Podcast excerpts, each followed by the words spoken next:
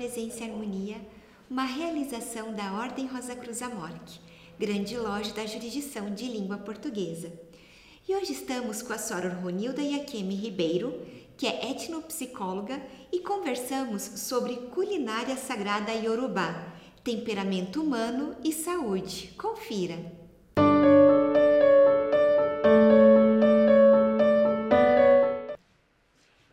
Soror Ronilda, que bom recebê-la mais uma vez aqui no programa Presença e Harmonia. Muito obrigada por aceitar o nosso convite. Eu que agradeço, muita gentileza de vocês. Soror, então nós vamos conversar hoje sobre a culinária sagrada iorubá. Eu gostaria que a senhora então comentasse conosco, né, como é que surgiu o seu interesse por esse tema? Então, né, Vivian, eu vivo apoiada em cima de um tripé, né? Tem a vida acadêmica, eu estou na USP há 60 anos e na Unip há 50 e 50, vá. Então, é, minha vida é muito comprometida com a, as atividades acadêmicas. Ao mesmo tempo, eu participo intensamente de grupos de diálogo interreligioso. E tenho as minhas atividades religiosas, né? Também vou acompanhando as coisas acontecendo nos espaços religiosos de matriz africana e, e africano propriamente dito, né, que é a religião tradicional iorubá. Então, é, o interesse surge dessa, dessa confluência né, de, de espaços. E em meio a nessa rotina que a senhora está comentando, né? Então, de uma vida profissional exigente, mesmo né, com a nossa rotina diária, como que foi possível se dedicar a esse tema, Soro? Olha, já é uma, uma, uma, um hábito, né? Nós que somos da academia, nós, nós realizamos pesquisa regularmente. Então, você está sempre com o espírito atento ao que é de interesse, né? Começa com uma, um, um desejo pessoal de compreender, né? Algumas coisas que a gente observa na vida religiosa, nesse caso, né? Então, eu estou observando lá na vida religiosa uma coisa que me parece interessante, que me intriga, gera uma questão, né? E aí eu vou atrás de fazer pesquisa. E eu tenho pesquisado esse tema. E o que a senhora pode então nos dizer sobre o, uso de alimentos em distintas religiões? Isso. A gente sabe que várias religiões fazem uso de alimento, né? Às vezes, às vezes simbolicamente, né, como você vê a comunhão, né, no catolicismo, né? É um, um, a, a, essa questão da comensalidade, de comermos juntos, né? E de, de, de nesse comer juntos, de, de, fazer a conexão com o sagrado é, por meio desse, dessa, dessa comensalidade. Né? E em algumas religiões, você vê a, a oferenda de, por exemplo, no budismo, você vê a oferenda de alimentos nos altares dos antepassados, né? E nas religiões africanas, a, o alimento ele cumpre uma função fundamental, porque ele não apenas é uma oferenda, como em respeito a, aos ancestrais veneráveis ou às divindades, que são os orixás, mas são usados os alimentos também como recurso de prevenção de, de doenças e de cura. E pensando que doenças, na, a saúde e as doenças na, nas religiões africanas não supõem somente a saúde física, né? supõe também o bem-estar, o bem-estar de um modo geral, né? E Sora, interessante também é notar que a associação do sagrado com os alimentos não está presente, então, como a Sora estava nos explicando, nos rituais religiosos, que eles cumprem funções né, em ocorrência também da vida profana. A senhora pode comentar conosco um pouquinho a respeito disso? Olha, a, a, as ocorrências na vida profana, a gente vê, por exemplo, na, nas tradições judaicas, né? Há uma restrição bem rigorosa né, de alimentos que não podem, não devem ser ingeridos pelos praticantes, pelo, pelos integrantes desse grupo, né? E é, na, nas nossas religiões africana e, e de matrizes africanas, é, no cotidiano nós temos certas interdições alimentares. Eu vejo no judaísmo que essas interdições são para todo o coletivo, né? Nas religiões africanas há interdições, mas são, elas são recomendadas individualmente.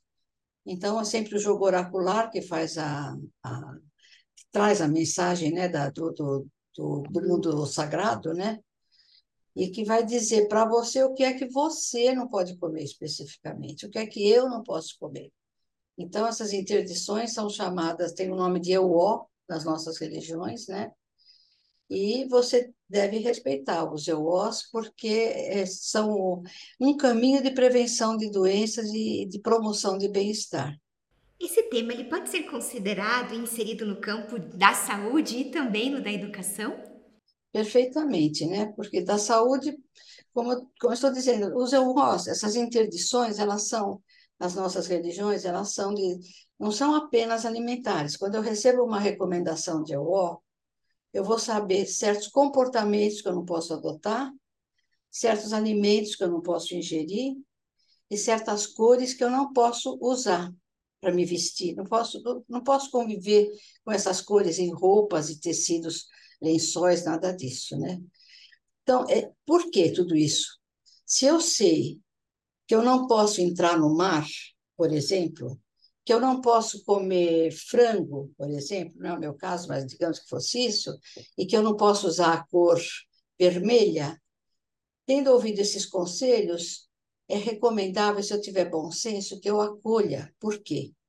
Porque é, diz o oráculo, diz que Ifá, Ifá é a divindade oracular dos Yorubás, que ele prolonga a vida, né? que adia a data da morte. Adia por quê? Adia porque dá uma recomendação de uma coisa que te faria abreviar os teus dias. Conheço muitos casos. Tem um filho que tinha recomendação de não entrar no mar e entrou e não sei nem como saiu. E quase morreu no mar, né? E assim a gente tem muitas, muitas histórias. O, o, dia, o todo dia na, na religião vai mostrando o quanto isso é verdadeiro, né? Se eu não posso comer frango, significa que alguma, há alguma coisa na, na, na carne do frango que não é necessariamente o componente fisiológico, não sei, biológico, bioquímico, mas alguma coisa da própria energia dessa carne ou dessas vísceras que não combina com a minha energia e que por isso poderá abreviar meus dias. Então, nós estamos no campo da prevenção de saúde. Né? E no caso, no caso da cura, é muito, são muito utilizados alimentos, né? Tem processos de cura feitas, por exemplo, com a gente chama de descarrego, de limpeza do corpo, que é o corpo denso, o corpo etérico, o corpo astral. Essa limpeza é feita com grãos, por exemplo, né? de passar os grãos pelo corpo e depois dar um destino, porque a doença é removida pelos grãos, né? e os grãos, os grãos são despachados, como a gente diz, são conduzidos a um, a um ponto determinado de, de neutralização. E Sora, então agora, né, focando bem certinho, então a senhora já foi dando algumas pinceladas para nós a respeito dessa questão com a religião e cultura iorubá, mas quem são os iorubás, né, e quem são essas divindades? Se a senhora puder nos explicar um pouquinho. Sim, eu, eu, estou há uns 40 anos junto com o Babalorixá King, eu, eu, mais um grupo, vários deles são meus filhos, meus muitos, muitos companheiros de, de caminhada, né? A, a, trabalhando para divulgação do povo iorubá, porque há uns anos atrás, talvez há, vou dizer, 20 anos atrás, se eu entrava para fazer uma palestra num lugar ou dar uma aula e perguntava o que são os iorubás, ninguém tinha ouvido falar. Falava, alguém já ouviu falar de orixá? Todo mundo tinha ouvido falar. Os orixás estão aí né, na cultura fartamente é, de, é, apresentados né, nas, nos desfiles de escola de samba, principalmente, a música popular brasileira. Né? Então, os orixás são as divindades da natureza que integram o panteão das divindades dos Yorubás. Os Yorubás é um grupo étnico da África Ocidental, ocupam os países Nigéria, Togo e República do Benin. Há, há, Yorubás em outros países da, da África também, mas a, a, o território Yorubá é principalmente nesses três países, né? não coincidem as fronteiras né? dos países com, com o território étnico, por conta da, da divisão feita pela bom, o momento em que países europeus repartiram o continente africano como se fosse um bolo. Né? Uhum. Essa etnia Yorubá cultua essas divindades, são divindades da natureza, então são seres da evolução natural, né? Os orixás são os, os superiores hierárquicos da hierarquia de elementares. Perfeito. E é importante a gente comentar que eles estão né, associados à formação cultural também da população brasileira por conta do processo de escravidão que tivemos, né? E dessa importância da gente conhecer mais a respeito desta cultura, né? Sim, agora está sendo mais divulgada, né? Inclusive tem escolas pluriculturais, tem uma em Goiás que é uma coisa maravilhosa, que faz o ensino com a pluralidade europeia, africana e indígena, né? desde as criancinhas bem novinhas. Né? Mas também tem, devo, devo dizer logo, né, para não deixar passar, que além, da, além dos orixás, a, o panteão de divindades é integrado por ancestrais veneráveis, que são os, os, os antepassados que tiveram boa morte para poder alcançar essa condição de ancestral.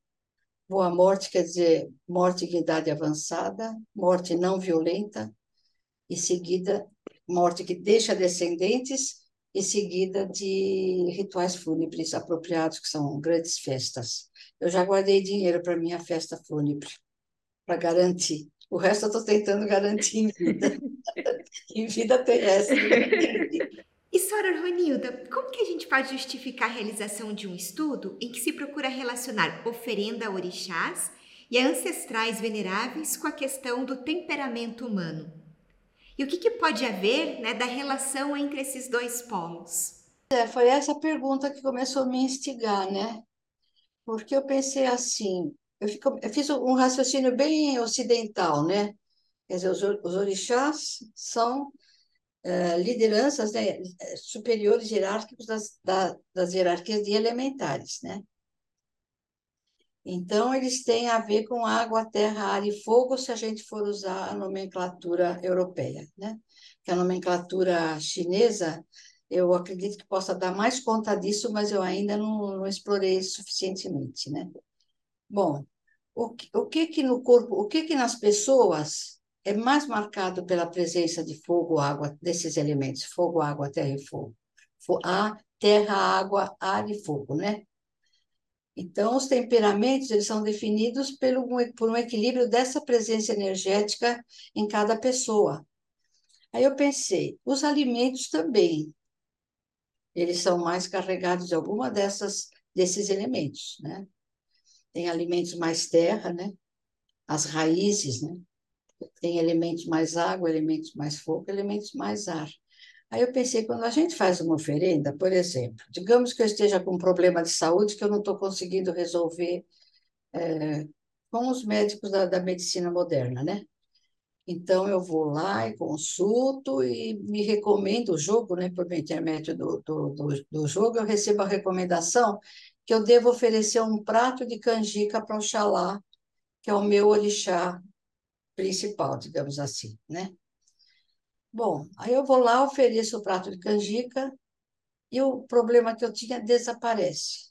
Eu falo, bom, como é que é essa eficácia, né? Por onde atravessa? Por onde, por onde essa comunicação? Tem que ter um elemento comum entre a tua composição natural, a composição do alimento que você está oferecendo e a natureza do, do orixá. E cada orixá tem a sua, entre aspas, preferência alimentar, né? Então, tem certas, certas tem, os, os orixás têm eó, por exemplo, o, o Batalá, o Xalá, ele tem eó de dendê, você não pode deixar pingar uma gota de dendê na, na, na comida que vai ser oferecida para ele. Então, é, é, a comida ofere, ela serve de, de recurso, né? Litúrgico, para você obter aquilo. É, é, é, tão, é tão extraordinário, eu sempre fico olhando isso, nossa, como é que pode, sabe? Resolver problemas financeiros, problemas emocionais, problemas é, físicos, por meio, amorosos, né? Por meio desse, desse veículo. E eu tinha, também isso ficou mais forte o desejo de, será que estou falando demais? Não, tá ótimo, Sara o, o, esse desejo de explorar esse assunto, eu estava dando aula de psicologia aplicada à nutrição na Faculdade de Saúde Pública. E teve lá um grande evento que os alunos organizaram e chamaram o Babalorixá para falar sobre comida de santo, né? Aí ele veio, contou como é a cozinha, quais são os rituais para entrar na cozinha de santo, para poder mexer na comida, ele fez toda essa, essa apresentação do cenário, e aí ele foi falar do alimento.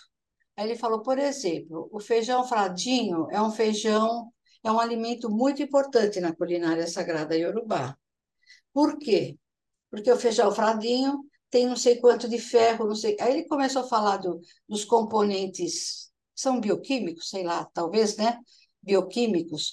Mas aquilo, aquilo o pessoal da, da os alunos da nutrição de segundo ano, de primeiro ano, saberiam discorrer sobre isso melhor do que ele. Porque não é o fato do feijão fradinho ter não sei que porcentagem de ferro que faz o, o axé veicular. A questão é o axé. O axé é a força vital, né? Que ela tem várias qualidades. Então, o que circula, o que transita nessa, nessas, nessas, nesses recursos de cura, é o axé. Então, você tem que saber qual é o axé do feijão fradinho, qual é o axé do orixá que está recebendo, e qual é o axé da pessoa que está oferecendo. E qual que é a relação que pode haver né, entre esses dois polos que a senhora estava comentando, então? Polos, mas esse intermediário, né? Isso. E eu fiz esse, longo, esse estudo prolongado, já está saindo publicado, mas eu, eu, termino dizendo que eu não, não cheguei a conhecer, porque eu não, nós não te, eu não tenho, desconheço quem tenha métodos de avaliar qual é o axé específico de cada, né? a energia específica de cada elemento. Então, você fica assim, eu continuo querendo saber, apesar de ter, ter feito toda a reflexão, tudo, eu continuo querendo saber. De toda a pesquisa racional, mas tem esse outro lado. Isso, isso mesmo. Porque se eu perguntar para um dos meus sacerdotes que são africanos, fizer essa pergunta, ele vai achar maior absurdo. Eles respondem, funciona. Eles não têm essa preocupação de ir lá radiografar, sabe? Eles sabem que é eficaz, acabou. Não estão preocupados em saber. Essa preocupação é de ocidentais, né? Sim, da, da gente racionalizar. Na outra encadernação, quem sabe a felicidade nascer em Urubá, aí eu vou estar mais sossegada com essas questões. E, Soror, considerando que nas religiões africanas e afrodiaspóricas as recomendações alimentares são feitas levando em conta um terceiro fator, peculiaridades do ofertante. Como entender então a dinâmica que se estabelece no interior da tríade ofertante, alimento e ser espiritual reverenciado? Eu acho que eu já respondi, acho que eu me antecipei, né? Eu acabei falando da energia dos três, dos três elementos, né? Isso. Já foi essa. Seria então associado mesmo à, à energia, então, que a Soror estava comentando. Perfeito. Essa questão da energia, nós da Rosa Cruz sabemos, né, como que é delicado você preservar uma energia conquistar e preservar uma energia que te faz saudável, né? Há muitos, muitos recursos, né? Se você for utilizar os caminhos do hermetismo cristão, você vai encontrar uma porção de recursos. E em outras religiões, uma porção de recursos que não, não são necessariamente a comida, né? Mas a comida é um recurso possível. Né? E a que conclusões, né? Eu sei que a senhora acabou de comentar, né? Que realmente continua ainda se questionando a respeito. Mas, é, como parte, né, alguém integrante da religião iorubá, que conclusões que a senhora chega nesse sentido? Eu continuo observando, continuo curiosa, continuo explorando. Agora vou iniciar um, um estudo mais cuidadoso da, da alimentação do ponto de vista chinês, né? Porque aí os elementos que eles reconhecem são cinco elementos que são não coincidem com os, os, esses elementos que, que nós ocidentais costumamos considerar, né? E eu tenho esperança que, que lá eu encontre, que eu chegue mais perto da compreensão disso que eu estou que eu querendo conhecer. Sim. E Sarah, a, a Sarah acha verdadeiramente que essa compreensão, que precisa realmente chegar a essa compreensão e não a uma aceitação? Aceitado já está, né? Então, como tem esse, esse, essa formação, essa constituição, essa, essa pertença a, a esse racional, essa racionalidade ocidental, permanece essa, essa busca, viu? permanece mesmo. E, e Sora, é, a, a, posso dizer que a senhora trabalha com etnopsicologia nesse sentido, né? E então, como, né, nesse é o caminho que a senhora vai trilhando, da religião iorubá e juntamente com essa área da ciência, da psicologia. Qual que são nesses enlaces que a senhora vai fazendo, não só na questão da própria alimentação que a gente estava conversando, mas essa questão mesmo da religiosidade iorubá? Tem da religiosidade, agora me toquei o que, que ficou faltando um pouquinho antes, foi a questão da educação. Ah, sim, isso numa pergunta anterior, isso. Foi, né, da educação. Porque isso. é lógico que isso demanda uma educação. E essa educação feita em espaço religioso, ela é feita, me encanta, sabe? Ela é feita muito, principalmente nos momentos dos jogos oraculares.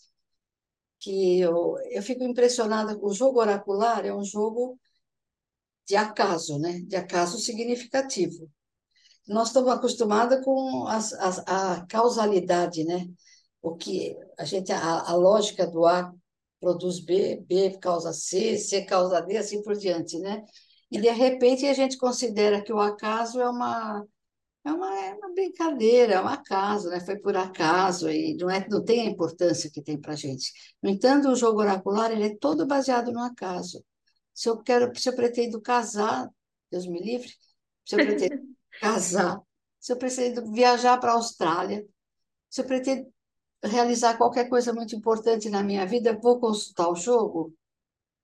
Em alguns minutos, por meio do jogo, as divindades me respondem o que eu devo fazer. Então você fala assim, puxa, como é que você entrega para a mão do acaso? É o acaso significativo, lógico. Mas como é que você entrega na mão do acaso uma resposta tão fundamental para a sua existência, né? E nessa, nessa coisa de, de, de realizar o jogo e as iniciações, você vai aprendendo. A educação é fundamental, né? Porque também, inclusive o Baba King, que é o meu sacerdote, ele diz, não adianta você vir fazer, se submeter a rituais para melhorar a sua vida, se você não se educar. E aí acontece o quê? Onde a gente vai assim uniformizar com todas as religiões? A educação é a educação ético-moral, certo? Uhum. A educação de virtudes. E, e o ideal da educação iorubá é constituir um homem que a gente chama homoluabi alakoso, que é o quê? É o homem solidário.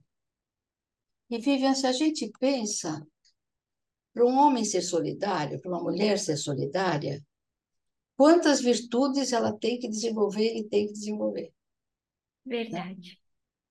Então, e aí eu falo, puxa, que coisa linda, porque nessa, nessa história da educação da, das virtudes, eu sempre lembro do Leonardo Boff, né, nosso teólogo cristão, é, contando que ele, conversando com o Dalai Lama lá num encontro que eles tiveram, ele quis cutucar um pouco, provocar o Dalai Lama, né, e disse, é, Dalai Lama, qual é a melhor religião?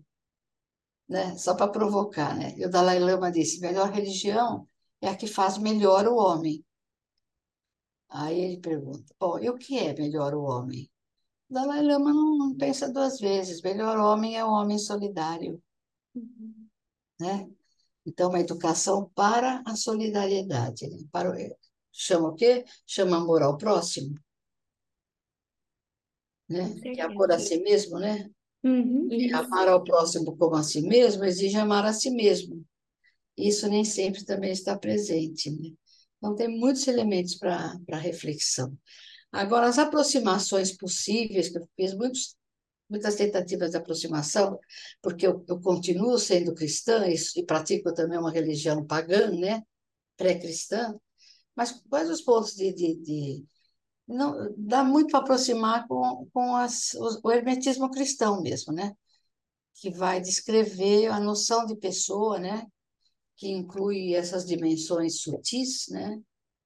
Que o corpo denso é apenas uma das, das uma da, das partes componentes da pessoa. Aí dá para a gente comparar com os yorubás tranquilamente, porque a noção de pessoa dos yorubás é muito semelhante a nossa noção do esoterismo e do hermetismo cristão. Então, dá para fazer muitas aproximações. Perfeito, Soro. Eu agradeço muito sua contribuição, é sempre muito bom ouvi-la, né? aprender contigo e agradeço muito. Eu é que agradeço a oportunidade de estar com vocês. Sempre um prazer enorme, alimenta muito a minha alma. Por falar em alimento, né? Verdade. Muito obrigada, Soro. Nada, Vivian. Obrigada. Aproveito para lembrar do nosso e-mail presençaharmonia.morte.org.br é muito importante para nós essa via de comunicação que nós temos com você que nos assiste. Agradecemos a participação conosco hoje e até o nosso próximo encontro. Paz profunda!